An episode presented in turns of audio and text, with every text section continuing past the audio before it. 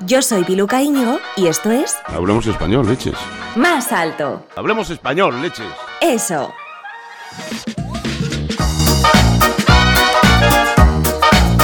Bueno, pues hoy estamos con Alberto Alonso. Bienvenido a este episodio de Hablemos Español, leches, o hablemos lo que sea, no sé si inglés, español o lo que sea, pero yo me traigo al mejor de los profesores que puedo tener a mi alcance para que, bueno, nos ayude a quien esté al otro lado a dar sentido a esas palabras que vienen de tu idioma precisamente y que pronunciamos sin saber si lo estamos haciendo bien, mal o regular.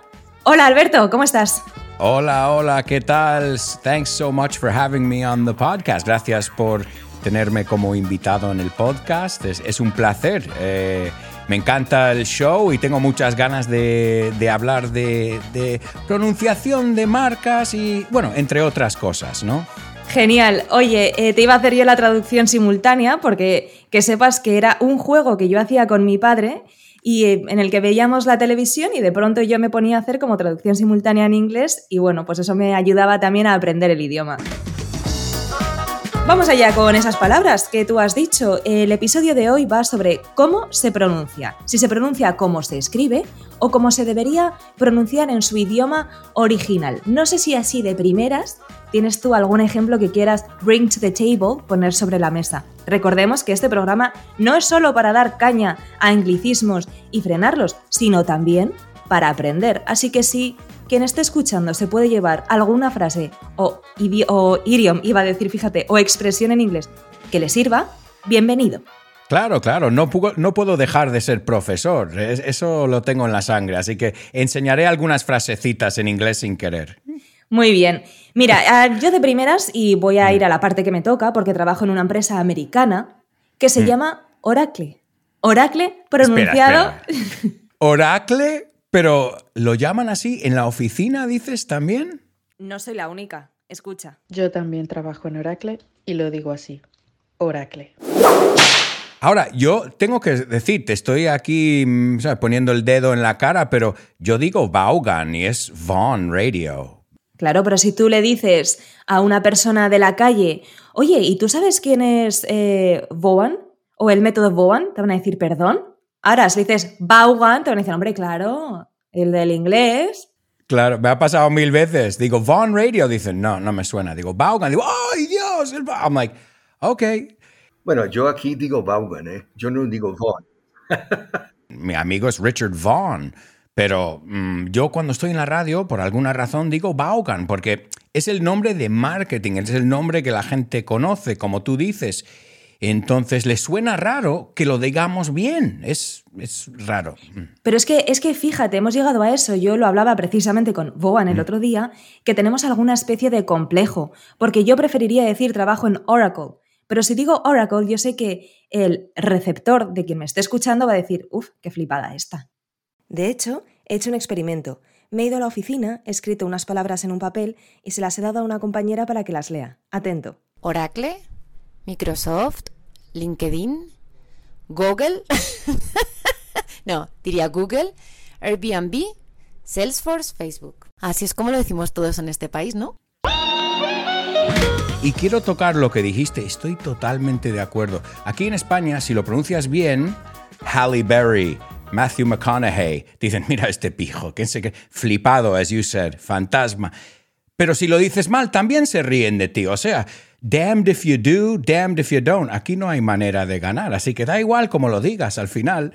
Pero no sé por qué, mira si lo he pensado. A, ver, en el caso de la bebida Sprite, lo entiendo. Dos sílabas comparado con una. Eso dices, ok, Sprite, Sprite. Hombre, al final cuando vas a pedir algo, ¿sabes? Give me eh, Sprites. No sé, en ese momento a ver, es, estoy intentando buscarle una razón. Yo, la verdad, es como, yo como tú, me quedo boquiabierta aquí, como, ¿por qué esto y no el otro? y ojo, que vamos a rizar más el rizo. ¿Cómo se diría rizar más el rizo en inglés, Alberto? We're gonna loop the loop. Otra que me gusta mucho, I'm gonna risk it for a biscuit. Risk it for a biscuit. I like it. It rhymes. You're a poet and you didn't even know it.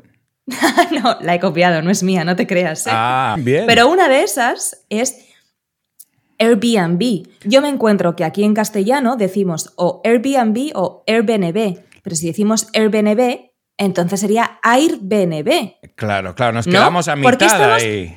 Estamos en mitad, no estamos en tierra de nadie, una cosa o en otra, o Airbnb o Airbnb. Claro, claro. Hay es que que, no poner hay un- consistencia. Es colgate, pero no sprite. Why?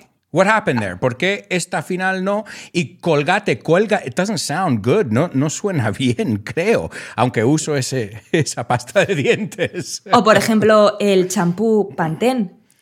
Pa- Pantene se dice, es Pantene.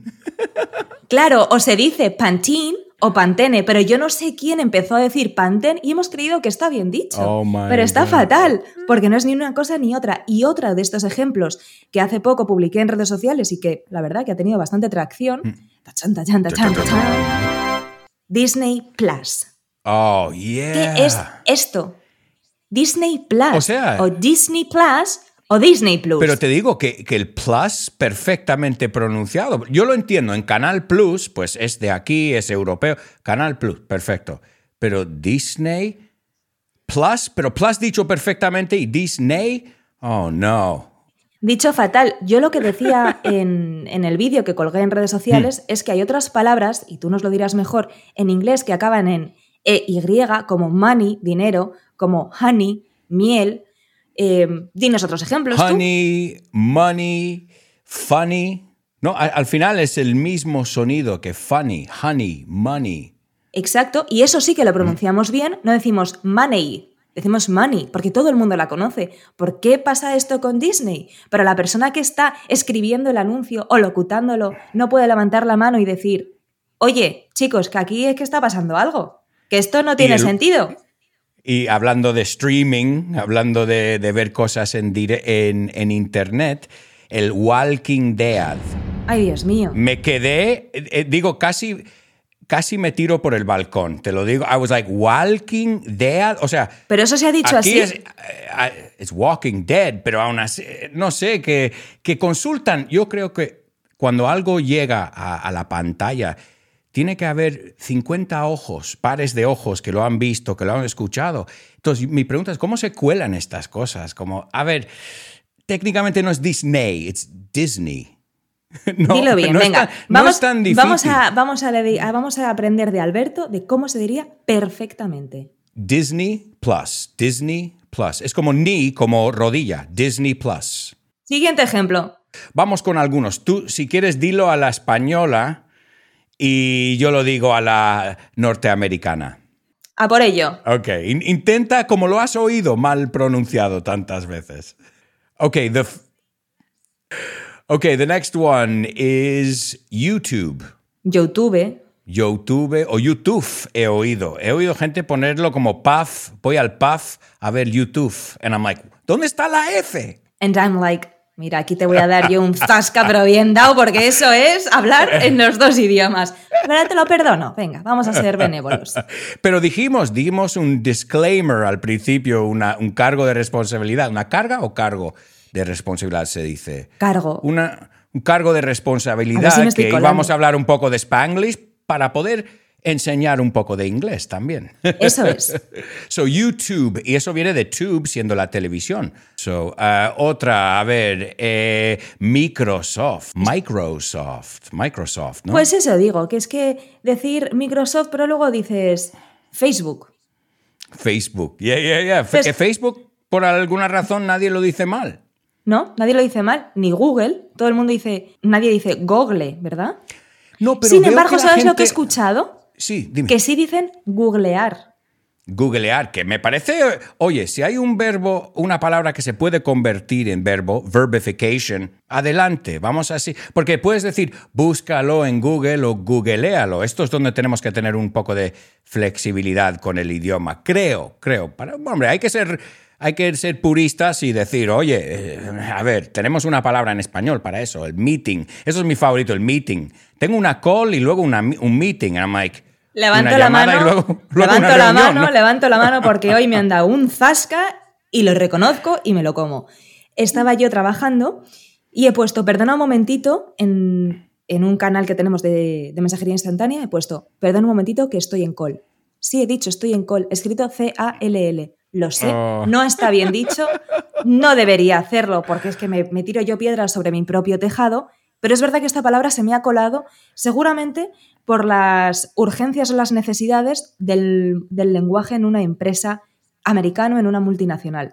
Podría decir estoy en Mm. llamada y voy a intentarlo. Voy a intentarlo Claro. desde aquí. Le pido a todo el mundo que nos escuche, que será mi madre y cuatro personas más, que voy a intentarlo. Porque estamos con marcas. Exactamente. Una, una Y- que ha marcado la diferencia es el Reebok. Cuando oí esa, me quedé. Reebok. ¿Ves? Deberíamos hacer lo que yo lo digo mal y tú lo dices bien, como lo pronuncias tan bien. Venga, podemos darle como podemos flip the table, darle la Yeah, vuelta a la tortilla. Yo lo digo a la española, so Reebok, Reebok, Reebok, ¿ok? Eh, Nike, Nike, Nike, yeah. Creo que los británicos dicen Nike, pero americanos decimos Nike. Claro, entonces, ¿por qué decimos tengo unas Nike, pero llevo unos Levis? Yeah, el Levis. ¿Cómo se es que diría, no Alberto? suena ni. No suena. Levi's. Entonces, ¿cómo sería en una frase? Uh, I just got a new pair of Levi's and some new Nikes. Para quien no se haya enterado, llevo unos nuevos Levis, que lo digo Sí. hasta con vergüenza, llevo unos nuevos Levis y unas Nike. Uh, hay otra que no tenemos en la lista, pero lo he visto Pull and Bear y la gente dice Pull and Beer. Bueno, Dios cerveza, mío, bueno, bueno, Que me bueno. entra Oh. sed cuando lo oigo. Mientras sed, puli y cerveza, o sea, tira y cerveza. claro, Pero claro. una que me ha chocado muchísimo la... No, iba a decir que me llama mucho la atención, me, me Mm. ha llamado mucho la atención, es algo que escuché hace un par de días en un programa de televisión que tú bien conoces, que tú Ah, bien conoces porque creo que has intentado, y digo intentado porque juraría que no lo has conseguido, dar clase de inglés a todos los miembros de ese programa. Yo no me voy a meter con nadie, pero voy a dar un zasca.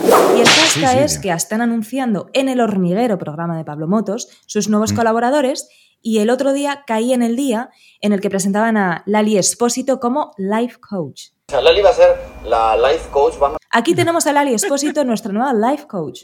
¿Qué es esto? Claro, claro. Es, es raro oír el coach y he oí- hasta he oído gente, y lo he visto en perfiles de Instagram, coacher. ¿Cómo va a ser coacher, hombre? Es que estoy ya... Coacher, sí, sí, sí. Me voy, ya es me como voy, voy a coger voy. entrenador y voy a añadirle un R. O sea, encima lo voy a decir mal. Pero por Voy a quedar... añadir letras y coach. So, yo no sé, yo eh, hay como, como yo creo, como dijimos, hay gente que cree que haciendo esto, como poniendo palabras en inglés, suenan más eh, formal. Yo no sé, pero al final creo que a veces suena un poco ridículo. Y antes de terminar, quiero traerte otra cosa sobre la mesa. I wanna bring this to the table. Y es que estamos en la semana, o acaba de suceder, la semana de la moda en Madrid, que ahora se llama Mercedes-Benz Fashion Week. Estamos pronunciando bien dos palabras y las otras dos las estamos pronunciando como el ¿Cómo se diría? Bueno, como creo que es alemana la empresa, pero al menos en Estados Unidos decimos Mercedes-Benz. La de Fashion Week lo han pronunciado bien, Mercedes-Benz. Pero es interesante porque vosotros decís, tiene Mercedes. Y nosotros decimos, he has a Benz. So, eh, no estamos de acuerdo en ni qué parte de la palabra usar, pero ah, Si es que es un despropósito. Claro, claro, Mercedes-Benz. Eh, La palabra fashion en sí, mucha gente lo usa mal en inglés también. Dicen, eso es muy fashion. Fashion es sustantivo, fashionable. Fashionable, fashionable. Recordemos que la terminación en A-B-L-E construye un adjetivo. Mm. Sí, sí, exacto. Sí, el hable, el ible en español. ¿Mm? Al final va a acabar siendo una clase también hoy. Al final va a acabar siendo, fíjate. Pero quería apostillar a esto que hemos dicho, que está sucediendo la Mercedes-Benz Fashion Week, para que me entiendan en todos lados, y una de las eh, cabeceras más importantes que está detrás es Vogue. Vogue, la revista Vogue. ¿Por qué decimos Vogue, pero sin embargo otra de las cabeceras de moda, él la decimos bien? O Vogue y él, o Vogue y ella. Es que no entiendo esta incongruencia. sí, sí, nadie ¿verdad? sabe dónde Que alguien cogerlo. me aporte sentido común. Nadie sabe dónde cogerlo. Porque ¿de dónde viene Vogue? Vogue Alberto. uh, like if something is in, en vogue, está de moda. Es- Viene de francés, creo, creo. Oh, it's in vogue. So in the United States, in vogue es que está de moda. Pero ya cuando vino Madonna, to Vogue es un baile cuando haces poses. Come on, Sí, Vogue. Vogue. Let your body move to the music. Pero ella no dice going. Vogue, dice Come on, Vogue. y yo me fío de Madonna. I trust Madonna. Hombre, tú y todos aquí. Y qué pena que no pueda poner esa canción porque es de mis favoritas. Oh, Pero con, con Madonna y con su Vogue, que no nuestro Vogue, Mm. nos despedimos hasta el próximo Hablemos Español. Leches. Puse leches por no poner otra cosa que me salía más del alma.